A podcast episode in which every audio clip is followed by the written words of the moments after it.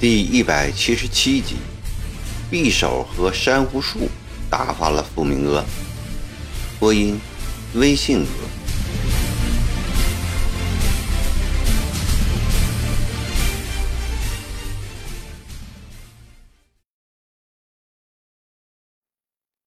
傅明阿说到就到了。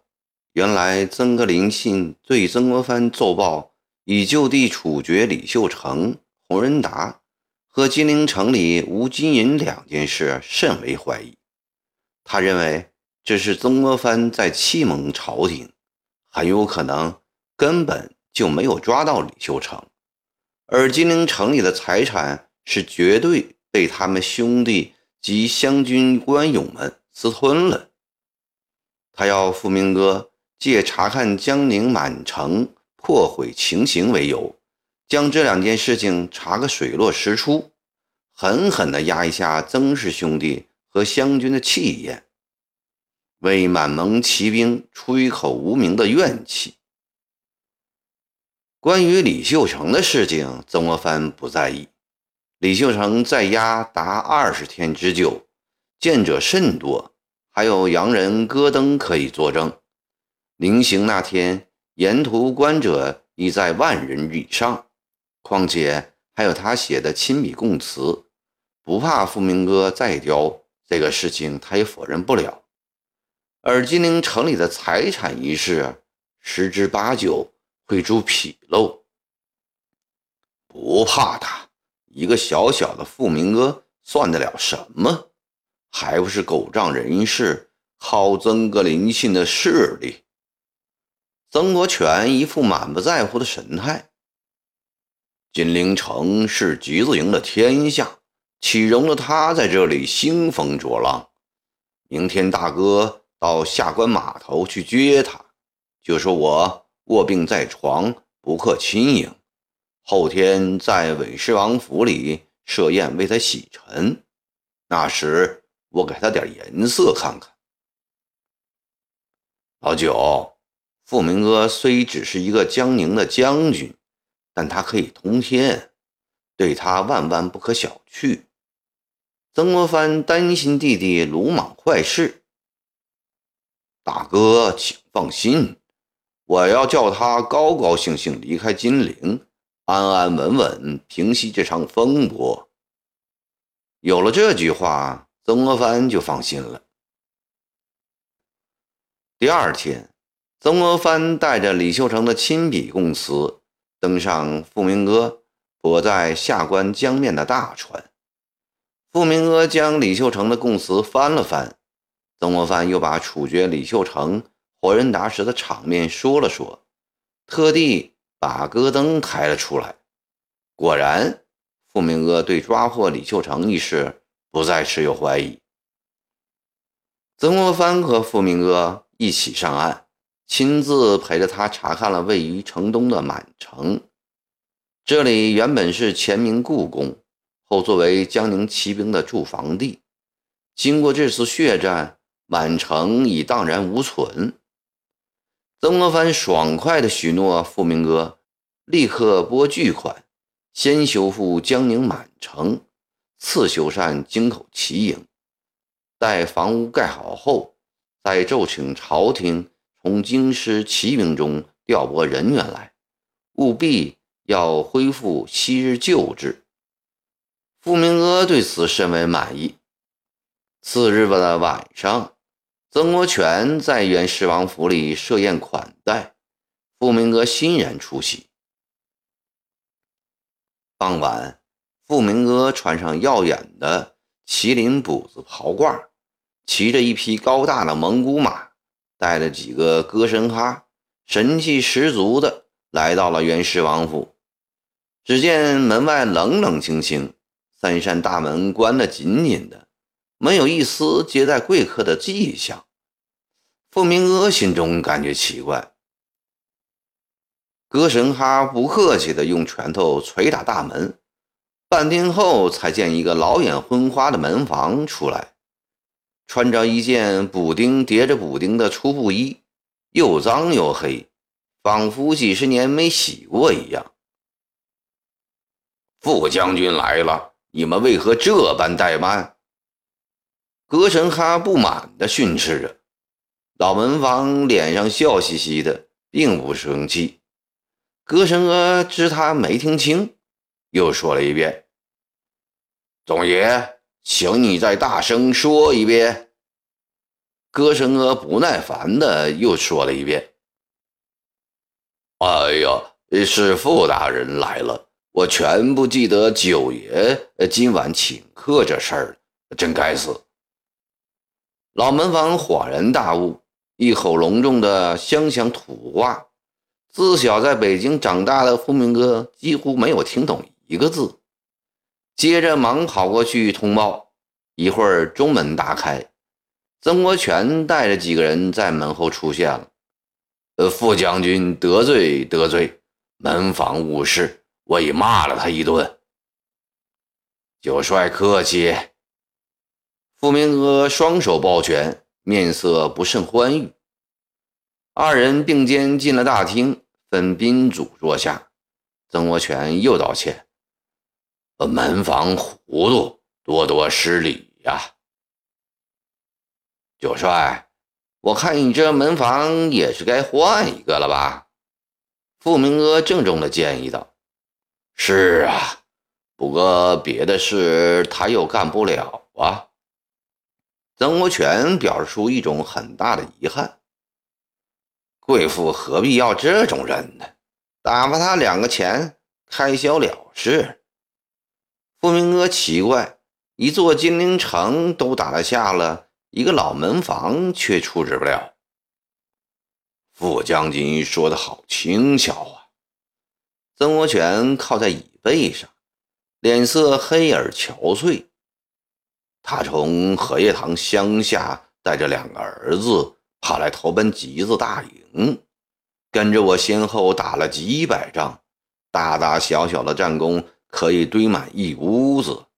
积功保至副将衔，打安庆时炮火震聋了耳朵，打金龙时。石头砸断了三根筋骨，两个儿子，一个死在吉安，一个死在朝鲜。这样的有功之人，不能随便开销了他。再说，他从把总保起，一直保到副将，没有多拿一个铜板，他的俸禄要全部算给他，总在四五千两以上，我哪里拿得出啊？故而明知他干不了事，也只能养着他。傅明娥听了这番话，心里不是滋味嘴里含含糊糊的应付：“呃，是是这样的话，倒也不能随便开销的。”一个亲兵走上前，附着曾国荃耳边说了两句话。曾国荃站起来，伸手做了一个请的姿势，对傅明哥说。呃，傅将军，请。西花厅的宴席已摆好了。傅明哥在曾国荃的引导下来到了西花厅，只见厅里已摆好了十桌宴席，主席上空了两个座位，另外酒席都已坐满了人。见他们来，便一起起立。曾国荃笑容满面地向傅明哥介绍。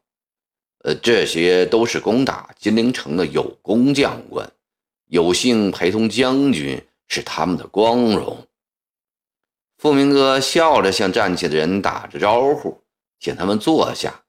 见这些人个个脸上傻笑着，身上穿着陈旧不堪的衣服，大部分人的脚上套着草鞋，就像行军途中临时将他们招来开军事会一样。傅娥心想：“这样一群土头土脑的乡巴佬，也是打金陵的手工将领。”曾国荃请傅明哥在主宾席上就坐。傅明阿见桌上摆的全是粗瓷泥碗，里面盛的也只是普通的家常菜，并无半点山珍海味，不觉食欲大减。曾国荃刚举起酒杯，说声请，那酒桌上的陪客便迫不及待地大吃大喝起来，仿佛饿了几天一样。傅明哥勉强地举起酒杯，抿了一口，意外的发现这杯中的酒倒是异常的清冽醇香。喝下去满腹舒畅，不禁脱口称赞：“好酒，九帅，你这酒是哪里来的？这酒可不比寻常啊！”曾国荃微笑着，眼里藏着诡秘神秘的色彩。外间都说长毛天王宫里堆着无数金银财宝，其实什么都没有。但要说一点财富没得，倒也不是事实。我们也得到了两件宝贝。傅明娥的眼睛睁大了，露出极有兴趣的光彩。头件宝贝便是一大坛子酒。看来我喝的酒便是这坛子里面的了。傅明娥笑着说：“呃，正是。”将军可知这酒的来历呀？傅明阿摇了摇头。刚得到这坛酒时，大家都不知道它的贵重。打开坛子后，屋子里立刻充满了异香。李晨典命令赶紧把盖子盖好，谁也不准动。后来问了在红球身边十多年的黄三妹，才知酒的来历。曾国荃神采飞扬地说到了这里，忽地停住了，端起酒杯来，浅浅地喝了一口，细细的品味。傅明哥也照样品了一口，眼睛望着曾国荃，示意他快点说。原来长毛出进金陵，在营造伪天王宫时，挖出了十坛的酒。每坛酒上都加了一道封条，上书“玄光元年”四字。这坛酒在土里埋了两百多年。傅明娥惊讶起来。红球最爱美酒，便把这十坛酒全部据为己有。十坛喝去了九坛，这是最后一坛了。啊！怪不得酒味如此的醇厚啊！傅明娥感叹原本想封醇献给皇上，今日见傅将军来了，干脆打开喝完算了。曾国荃爽朗的一笑，其他酒席上的人高喊：“我们都托傅将军的福啊！”傅明娥十分的高兴。刚进府门时的不快和初辞泥碗引起的不悦，给这坛美酒全冲走了。他喜滋滋地举起酒杯，高声地说：“本将军沾了各位攻克金陵的光，能饮此美酒，真是生平大快事啊！”十桌酒席上的人一起开怀大笑，豪饮猛嚼起来。傅明阿笑着问曾国荃。两件宝贝，九帅只说了一件，还有一件呢？还有一件吗？曾国荃卖着关子，吃完饭再说吧。来，先干了这一杯。两个人举起酒杯，碰得叮当作响，一口喝了个底儿朝天。酒至半酣，彭玉菊离席，来到了傅明阿跟前。鞠了一躬，说：“军中也无乐计，不能为将军助兴。在座的多为武夫，也不会行酒令。末将且为将军打一通拳，供将军一笑吧。”傅明阿快乐地说：“呃，好，打拳舞剑是军人的本色。彭将军，鄙人要看看你的真本领。”末将献丑了。彭玉菊在大厅中间摆开了一个架势，手脚活动了几下，便在众人面前翻滚跳跃起来，时而金鸡独立，时而陵园攀树，时而大海探珠，时而深山擒虎。打了兴起，他干脆脱掉上衣，露出一身墨牡丹纹身来。好，好！大厅里一片喝彩。富明哥端起一杯酒，离席走到彭玉菊身边，笑吟吟地说：“将军拳术高超，鄙人大饱眼福。我敬将军这杯酒。”彭玉菊接过酒杯，二话不说，一饮而尽。姓南兄，一个人打拳太孤单了，我来跟你打个对打吧。好，满厅又是一片喝彩。刘连杰也脱去了衣服，露出雪白的一身肉来，与彭一菊面对面的打了起来。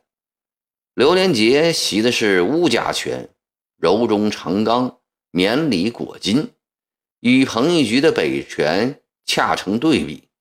二人在厅中一刚一柔，一攻一守，都拿出了全身的本事，互不相让。突然，彭玉菊脚跟一晃，朝天倒在地上。只见脸色惨白，口吐白沫。众人都感到意外。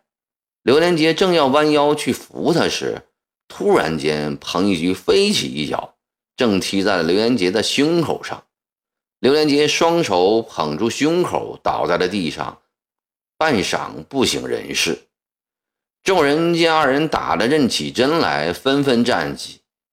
有的说：“算了，莫打了，原是打着玩的，怎么能出毒手呢？”一会儿，刘连杰从地上爬起，发了疯似的冲向了彭玉菊，双手紧抱他的腰，两排铁锯似的牙齿在他肩上狠命的咬起来，疼的彭玉菊哇哇直叫。啪！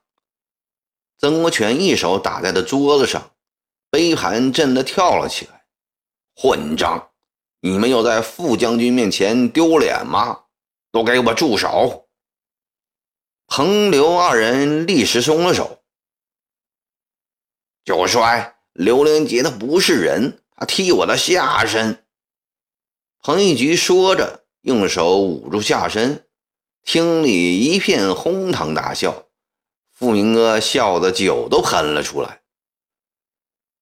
曾国荃止住笑，问刘连杰：“你为何下此毒手啊？”“我要教训教训他。”刘连杰傲气地说：“他四处造谣，恶毒攻击我，说我在天王宫里捡了一颗珍珠，没有上缴。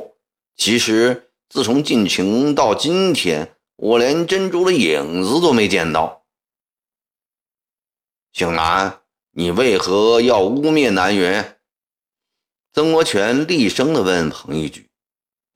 九帅啊！彭玉菊叫道：“是他先污蔑我，说我在天文宫里捡到了一颗二两重的金元宝，真是血口喷人！老子至今也没有见到过一钱的金子。”啪！曾国荃又是一拳打在了桌子上，把身旁的傅明哥吓了一跳。都是你们这般下作东西，在互相造谣攻击，怪不得外间传说纷纷，都说金陵城里的金银珠宝都被我集字营吞了。诸位，现在傅明哥将军在这里，你们都当着傅将军的面。坦白，你们个人到底得了多少金银？我一两银子都没捡到。哪个私藏金子不是人是畜生？哪个看到了珍珠宝眼睛烂了？哪个摸过珍宝的手烂掉？集字营的近百名营官们带着八分的酒醉，东倒西歪的大声吵嚷，厅里乱成了一片。各位都不要吵啊！副将军也知道你们攻城辛苦，并没有得到一丝分外之财，这都是彭玉菊、刘连杰两个王八蛋自己在骂自己，害得大家都担了恶名。来人呐！曾国荃扯起了嗓门大叫：“给我把这两个狗杂种推出去杀了！”众人都惊呆了。富明哥忙说：“呃，九帅不必如此，不必如此啊！”萧福四等人也一起喊：“九帅息怒！”好吧，看在傅将军的面子上，暂时饶了你们的小命。曾国荃回头对身旁的亲兵命令：“拿两把匕首，牵两条狗出来。”众人都不解，这个杀人不眨眼的九帅要玩出什么新花招来？匕首和狗都到了，曾国荃站起来，大声宣布：“彭玉举、刘连杰，你二人破坏集字营的名声，本该处死。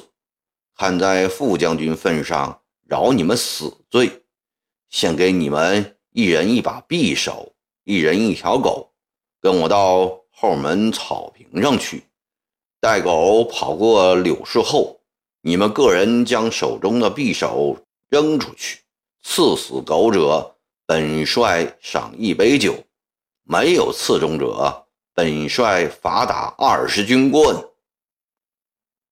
这真是少见的赏罚，众人欢呼起来。富明哥也在心里称赞曾国荃的点子出的古怪有趣儿，不过他不大相信这两个土将军能有如此本领。大家都来到了后草坪，彭刘二人各持一把匕首，牵一条狗，站在离柳树五十步远的地方，每只狗的后面跟着一个手拿鞭子的士兵。曾国荃一声令下，两个士兵举起鞭子，朝狗身上用力的一抽，两只狗狂叫的箭也似的向前飞去。刚过柳树，彭玉菊眼明手快，匕首早已从手里飞出，不偏不斜，不前不后，正中狗头。那只狗在地上抽搐了两下，不动了。正在这时，另一只却连脚都没蹬下，便躺在了血泊中，一把匕首牢牢地插了他的脑顶。众人鼓掌狂笑：“王八蛋，你若再走嘛，老子拿了珍珠，这只狗就是你的下场！”刘连杰侧过脸去，狠狠地骂道：“婊子养的！你再讲，老子拿了金元宝！”这只狗也是你的下场。彭玉群也侧过脸去，狠狠地回了一句。站在一旁的富明哥猛然一惊，如同这两把匕首插在他自己心上似的，惊恐不已。再次回到了厅里，集子营的将官们酒兴更浓，傅明哥却心事重重，望着眼前的酒菜，再也吃喝不下去了。曾国荃看在了眼里，心中暗喜。傅将军，另一件宝贝，你不想见识一下吗？哦哦，傅明哥仿佛醒过来。呃，好呀，呃，只要九帅肯拿出来，我当然乐意一开眼界。来人，把宝贝抬出来。话音刚落。八个年轻的兵士抬出了一座黄龙大轿来。人，这是长毛做的轿吧？富明哥问。呃，是的。曾国荃答，吩咐士兵把轿罩揭开。四个兵士走上前，一人站一个角，一声吆喝，把轿罩掀过头顶。富明哥的眼前突现一片大红，定神看时，原来是一株特大罕见的珊瑚树。只见树高四五尺，树核交出，其大影尾，其红如血。独此异物，富明哥好比置身龙宫，惊诧不已。傅将军，这是在红泥西花园里得到的。我本想自己留着，但家兄生性简朴，不喜欢珍奇，定然不能容此物，故不敢留。傅将军是城破后第一个进城慰劳的朝廷要员，这株珊瑚树就算着我集字营全体将士对将军的答谢吧。如此的珍宝，鄙人不敢收，啊，不敢收。傅明哥吓得忙起身推辞。朱鸿章，曾国荃高喊道：“朱鸿章，离席来到厅中，你带着焕子营一百个兄弟，将这株珊瑚树护送到副将军船上，不得有误。”是。朱鸿章转过脸下令：“兄弟们，抬到下关去。”傅明哥见此情景，也就不作声了。第二天一早，傅明哥便带着这株红珊瑚树，悄悄地离开了金陵城，兼程赶到了山中济宁府，面见曾哥林信，十分诚恳地对他说：“金陵城里金银如山，财货如海的话，纯系子虚乌有。”卑职细心查访，询问故旧父老，贤位并无此事，请王爷转告皇太后、皇上，不必再追查了，以免激怒湘军，引起事端。